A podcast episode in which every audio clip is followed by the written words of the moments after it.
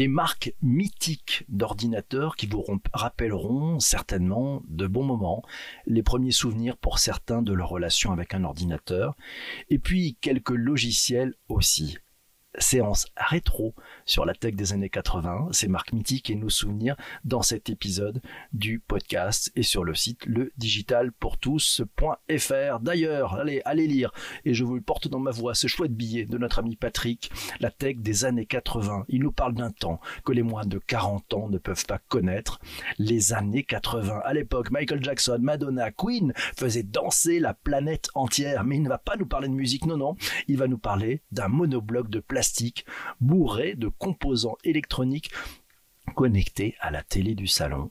une chose étrange et mystérieuse reliée par une prise Péritel. Si l'on voyage à l'intérieur dans ce méandre de composants, il y en a un qui se fait particulièrement remarquer, bien plus gros que les autres, bien plus dominant, un bloc rectangulaire, une grosse puce pleine de pattes qui est au cœur de cette révolution. Ça s'appelle le microprocesseur. Grâce à l'arrivée du microprocesseur et de la miniaturisation, une révolution est en marche. Vous l'avez compris, nous parlons de la descente de la micro-informatique. La micro-informatique en ces temps-là, c'était Sinclair, Commodore, Atari, Victor, Thomson, Amstrad, Tandy. On en oublie sûrement, mais bien sûr Apple et IBM. Cette année-là, on s'en souvient peut-être, nous avions un ZX81, un ZX Spectrum, un Atari ST, un BBC Micro, un Commodore 64, un Apple II, un Amstrad, un Acorn, un Auric 1, un MSX, un Dragon 32, un Thomson MO5, un Thomson TO7, un Amiga, voire un IBM PC, ou encore mieux, encore mieux, un Macintosh. Ah, ces années 80. Nous étions dans l'âge d'or de l'informatique personnelle. Sachez-le, le 4 octobre 1957, un événement a bouleversé l'univers de la tech et le 4 janvier 1984, un autre événement a bouleversé à jamais cet univers. Les années 80. Dans ces années-là, Internet s'appelait ARPANET. Et oui, car oui, dans ces années-là, il n'y avait pas encore l'Internet d'aujourd'hui, il n'y avait pas encore de smartphone, il n'y avait pas encore de réseaux sociaux, puisqu'il n'y avait pas l'Internet dans ces, années-là, il y avait des floppy disks. Ah, vous savez, ceux dont on parle de CD, de DVD. Eh bien non, encore moins. Les micro-ordinateurs n'étaient dotés de tout juste qu'un lecteur de disquette, voire même la plupart du temps d'un média de stockage qui n'existe plus d'ailleurs aujourd'hui. Ça vous rappelle des souvenirs? Vous êtes prêts à y replonger? On en parle tous ensemble dans cet épisode du Digital pour tous. Ah. Alors le tweet d'avant émission, il y a eu un nombre de témoignages assez incroyable. Ah, ah oui, c'est Laurent qui nous dit, ah, les cassettes. Tu lançais une application, il lisait la cassette, il te demandait à un moment donné de tourner la cassette, on partait jouer au foot, c'était prêt. Lorsqu'on arrivait, c'est Arnaud qui nous dit qu'il a commencé avec un T07, un TO7, il s'en souvient, il apprenait à développer avec et il jouait à des jeux débiles, mais c'était le bon vieux temps. C'est vrai, Marion nous dit, oh, les souvenirs, les souvenirs, cet épisode est très nostalgie. Quant à Olivier, il nous dit, moi j'ai démarré avec un ZX80 avec des cours de programmation dans une association de quartier. C'était le Far West, c'était bien. On a vécu plein de choses. Et c'est Stéphanie qui nous parle du jeu de ping-pong. Ouais, vous avez connu Pong, ce jeu Pong sur la télévision? Ouais. Et puis on peut se poser la question, et c'est Vincent qui nous le demande, qui a programmé en logo et en basique. Ah, le logo, hein, un langage de programmation comme le basique. Le TO7 avec son stylet pour dessiner, nous signale Jean-Emmanuel. C'est vrai. Ah là là, ça fait un bien fou. Hein. Ça fait un bien fou, c'est vrai. Alors Sandrine nous dit la programmation en langage DOS pour apprendre les les verbes irréguliers en anglais, l'enregistrement sur cassette à bande, puis sur disquette 5 pouces 1 quart, le son d'un modem 55K. Oh là là, 55 symboles, le Minitel aussi. Et Lionel nous dit, ma passion du digital a commencé là. Mon Amstrad 464 à cassette m'a tout appris même l'IoT, l'Internet des choses. J'y avais mis en place un capteur pour mesurer les kilomètres parcourus en vélo d'appartement. Et à défaut d'Internet, on avait les revues geek pour trouver des idées. Ah, nostalgie, Olivier nous dit, qui se rappelle d'hebdogiciels On tapait des milliers de lignes de code à la main. En fait, on les recopiait et on passait des jours à comprendre où on avait pu faire des erreurs de syntaxe dans les caractères totalement abscons. Une petite aventure sur Zadis 81 et un article sur l'Apple Macintosh durant le CES de Las Vegas en 1986. Il nous a trouvé des pépites. Vous trouverez le lien dans les notes d'épisode. Euh, ça serait important. Le Minitel, c'était l'ordinateur portable de l'époque. C'était plutôt l'ordinateur transportable, peut-être, euh, nous signale Laurent. On a un muséum dédié ici à, Strasbourg, c'est le Pixel Museum, nous signale notre amie Isabelle euh, de Strasbourg. Voilà. Ah, Ludovic, il les cours de basique en cinquième sur MO5 euh, et puis TO7. Mon voisin me demande fort, trois petits points, next, c'est quoi déjà comme instruction? Je lui réponds attends. Ben, il n'a pas attendu et il a eu faux, encore plus vieux. son premier ordinateur, l'ami Ludo, euh, un Atari 600 XL de 16K. Il l'a encore d'ailleurs et puis il a enregistré ses mix de programmes en basique tirés de la revue Tilt sur cassette audio. C'était mythique comme revue Tilt de 1982 à 1994 tout de même.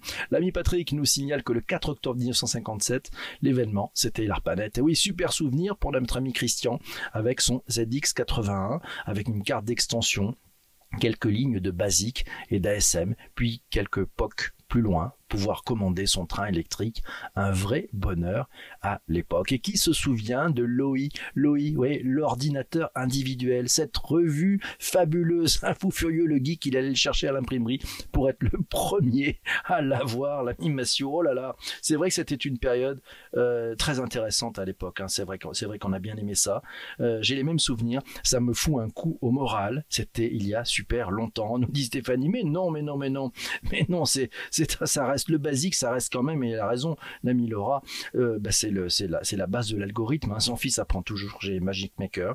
Voilà, c'est ça. Ah, les bons vieux souvenirs, les premiers logiciels de dessin. Ça fait du bien, tout ça. Hein. MacPaint. Vous vous rappelez de MacPaint? Vous vous rappelez de MacWrite? MacWrite et MacPaint. Mon Dieu, mon Dieu, mon Dieu. Et c'est, c'est Phil qui nous dit, j'ai la collection ABC de l'informatique. C'est trop magnifique. Et puis, quatre lettres qui nous signalent qu'il s'est aplati les doigts à force de taper du code, puis espérer la sauvegarde sur des cassettes. MacPaint, ça rappelle plein de souvenirs. Ça rappelle notamment des souvenirs à notre ami et Anso. Ah, mais c'était quand même pas mal. Hein. Vous vous rappelez, c'était d'abord la disquette, puis après il y a eu les CD. Ah là là. Le premier ordinateur pour Sébastien, un Amstrad, un CPC 464 d'occasion, avec un chargement interminable à cassette, avec le son mythique. Il fallait 30 minutes environ pour charger son jeu. Son préféré, c'était Commando. Ah oui eh ben voilà. Jean-Denis nous dit que c'était son deuxième avec le petit tournevis indispensable pour régler la vitesse de défilement de la cassette. Et oui, c'était du hack. En 84, premier ordinateur de Jean-Denis, un Sanyo PHC-25, une mémoire vive, une RAM de 16 kilo-octets. Oui, vous avez bien entendu 16 kilo-octets et ça tournait et une mémoire morte de 24 kilo-octets. Hebdogiciel, on en parlait, c'est un magazine hebdomadaire des années 80. C'est une publication de la société Shift Edition qui a accompagné la naissance de la micro-informatique familiale autant des premiers ordinateurs 8 bits et 16 bits. Oh, ça paraît tellement loin, tellement loin. Et oui, c'était tellement loin. Gabriel nous signale un Commodore 64 pour la création de sons de musique incroyablement performants. Sinon, elle avait Sharp en basique, ah oui, et puis elle a été à la maison un Vectrex, un, Vectrex avec la particularité qu'il n'y a pas de sauvegarde ni pause. Et si on veut aller jusqu'au bout de Mindstorm, il faut jouer des heures sans jamais s'arrêter. C'est vrai que c'était pas mal. Ah là là, ces jeux qu'on enregistre qu'on programmait, qu'on sauvegardait sur cassette. Et puis il fallait donc on sauvegardait sur cassette et puis après on remettait la cassette pour recharger les lignes de code. Ouh là là, ça nous rappelle des choses. Christian, la première révolution avec lui, c'était un Mac 2E. Ah oui, lorsqu'il a manipulé ce petit bloc de plastique relié par câble à la machine contenant une bille de plastique de déodorant, la souris. Ah, ah, ah. terminer les coordonnées X, Y en graphisme, on vise, on pointe, on clique et hop, c'est terminé. Une autre révolution selon Christian, le crayon avec fil, amené par la série des MO et des TO. Euh, c'était, c'était MO et TO, TO7, un Thomson. Créer ou placer les notes en MOA directement sur l'écran grâce au crayon optique. C'était une révolution. Et puis, une révolution avec le plan informatique pour tous. C'est un réseau de MO5 piloté par un goupil. Ah, les goupils aussi, oui, ou dès l'installation. Je pris la main du système, nous dit Christian. Mes premières armes dans le monde du réseau, peut-être un signe précurseur. Quelques années plus tard, serveur et réseau devenaient mon métier. C'est vrai que ça fait un bien fou. Il y a tellement de commentaires au tweet, il faudra un épisode de 4 heures. Je ne sais pas, c'est Damien qui nous dit Azalix 81, Atari 800 XL, Amstrad PC, IBM PC, son premier iMac, 30 minutes pour charger un jeu en cassette et ça plantait à la fin. Oui, on a tous connu ça. Des disquettes 5 pouces un quart que de découper pour en doubler la capacité. C'est vrai qu'on a fait ça aussi. 8 kilos octets de RAM et tu étais le roi du monde. Une époque fabuleuse qui m'a tout appris, nous signale Damien. Et c'est Laurent qui dit, et c'est Bill Gates qui a dit que l'on n'aurait pas besoin de plus de 640 kilos octets de RAM. C'est pourquoi ensuite ils ont inventé les barrettes de RAM, mais il fallait faire un auto-exec back BAT, oh là là, pour définir de la mémoire, EMS pour gérer la mémoire étendue, oh là là, et placer les résidents dans la mémoire haute, nous signale Olivier, dans les 384 kilooctets pour libérer de la mémoire. Ce bon vieux Bilou avec son DOS intégré au lancement de Windows jusqu'à Windows ME, la pire version de Windows, et c'est peu dire, et c'est vrai. À pole position aussi, et puis il y avait les jeux aussi dans la tech. Ah là là, il y a joué des heures l'ami Damien, et c'est vrai, il y avait plein de choses comme ça. Alors ça démarre pour Patrick le Geek par un ZX81, puis un ZX Spectrum. Vous vous rappelez cet ordinateur à touche molle. Oh là là. Puis un Auric, euh, One, puis un Apple IIe, puis un Apple IIc, puis un Apple II SG, et enfin, en 1990, Macintosh de SI. Ah, j'ai eu la chance de pouvoir toucher en 1985 un Macintosh, ouais, le, premier Mac, voilà. Et quand on passait de Mac Paint à Mac Write, il fallait changer la disquette pour lancer un autre programme. Et puis c'était assez intéressant. On avait plusieurs disquettes pour lancer un programme aussi à l'époque. Ça fait un bien fou de retomber dans tous ces souvenirs. Et puis après, me concernant, j'ai eu la chance d'avoir un Macintosh portable. Enfin bon, c'était un Macintosh transportable. Ça ressemblait un peu à une machine à, une machine Singer, mais c'était pas mal quand même avec un écran LCD. Ah là là. Et puis c'est l'écran LCD qui a claqué. Malheureusement. Ah là là, ça fait du bien. Qui a joué à Bubble Bubble nous signale et sa musique interminable en boucle nous signale Vincent. C'est vrai. C'est tellement bon de se retrouver dans tous ces souvenirs. Il est dédié cet épisode. Je ne capte pas du tout. C'est un sacré retour vers le passé. Mais oui, Back to the Future avec des lignes de commande DOS en DOS, nous signale Laura. Le DOS, ça fait longtemps qu'on n'a pas mis du DOS, hein. qu'on commence à, à casser des choses. Oh là là, ça fait un bien fou. Et puis après, il y avait les, ah ben, il y a eu les PC. C'était bien avant les PC Amstrad, tout ça. C'est vrai que ça fait du bien. Ah ben Macintosh, tout court, ce trou de mémoire. Ben voilà, c'est comme ça. Et puis il y a tiens, l'Oric Atmos aussi nous signale Jérémy. C'est vrai. Et puis l'Altaïr. Ah là là, 8800. C'était en 1900. Eh ben non, les années 80, c'est arrivé des monoblocs qui la plupart du temps n'ont pas de moniteur se connecte à la télé. En 75, les micro-ordinateurs étaient encore en kit. Mais alors pourquoi l'Altaïr Ah, ça on le saura, il faudra mener l'enquête. Jessie nous dit au lycée, on avait un prof qui nous a appris à faire de la musique avec un Atari ST pour remplacer les élèves. On branchait un synthé dessus, c'est à cause de la musique que je suis devenu un peu geek. J'ai troqué contre un Mac. Un Mac sur mon mini, mon mini home studio, j'ai toujours le synthé. Ah, il a retrouvé les collections. Il a finalement remplacé tous les autres instruments de tous les élèves, mais c'est humainement moins sympa de jouer dans un vrai groupe. Il y a une vraie leçon à faire. Ne remplacez pas les personnes par des machines. Non, non, permettez-leur de gagner du temps si la machine fait des tâches un peu stupides et puis euh, amenez les autres à réfléchir. L'Apple II, eh ben non, c'était en 77 la popularité. Ah oui, je vous accorde, nous dit Massio, les Apple II ont évolué au cours des années 1980. Ils ont été vendus jusqu'en 1993. Allez, on passe un peu du côté des logiciels. Le tableur VisiCalc, ça rappelle quelque chose? Eh non, ben nous sommes presque en 1979 VisiCalc, ce fut le premier tableur destiné à un micro-ordinateur. C'était pour l'Apple II. Les brevets datent de 1982 aux États-Unis. Ce logiciel, VisiCalc, a par la suite inspiré les créateurs de Lotus 1, 2, 3, ça vous rappelle des choses, et de Multiplan. Oh, Multiplan, c'est terrible. Au Comdex d'automne 1985, Patrick nous signale qu'à Las Vegas, une grande partie du stand Apple était réservée aux présentations du réseau Apple Talk.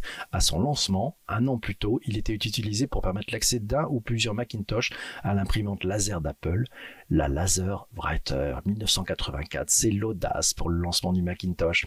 Apple frappe les esprits avec une pub pour le Super Bowl. Elle est signée de Ridley Scott, le réalisateur d'Alien.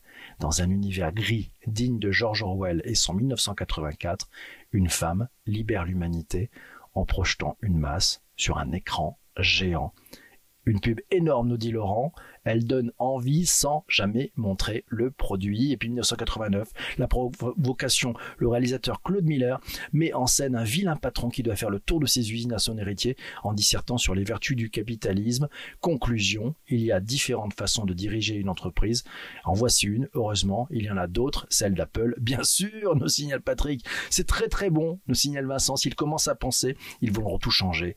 Et ça n'est pas dans leurs compétences. J'adore le management du XXe siècle. Ah, terrible. Vous y pensez, ça paraît tellement loin. Le Mac Plus à l'assaut des entreprises. Et eh oui, aussi, c'était le 16 janvier 1986, Apple introduit le successeur du Macintosh, le Macintosh Plus. Il constitue une étape intermédiaire vers le futur Mac, nom de code Jonathan, attention, c'est pas le Macintosh 2. Non, non. Apple a le regret de vous annoncer qu'il y a plus puissant que Macintosh. Voici le Macintosh Plus. Ça aussi, ça, c'était des pubs extraordinaires. Et pubs extraordinaires. 1985, 1988, c'est Jean-Marc qui nous le signale. L'équipe Next met au point Next Step, qui est encore dans l'OS X, l'iPhone et l'iPad. Et oui, il y a des choses. Je me souvenais, nous signale Corinne, que je ramenais le Mac SE à la maison pour bosser. Ah oui, c'était déjà ce temps-là où on commençait à ramener du boulot à la maison Massio nous dit il était un temps qu'un révolutionnaire soit capable d'évoluer. Mars 1987, le Macintosh 2, le premier Mac évolutif d'Apple, l'Apple II du Macintosh. Nom de code, Little Big Mac, je crois, mais il faudra demander à Mr. X. Voilà, c'était, c'était ça, c'était ça aussi en 19 janvier 83.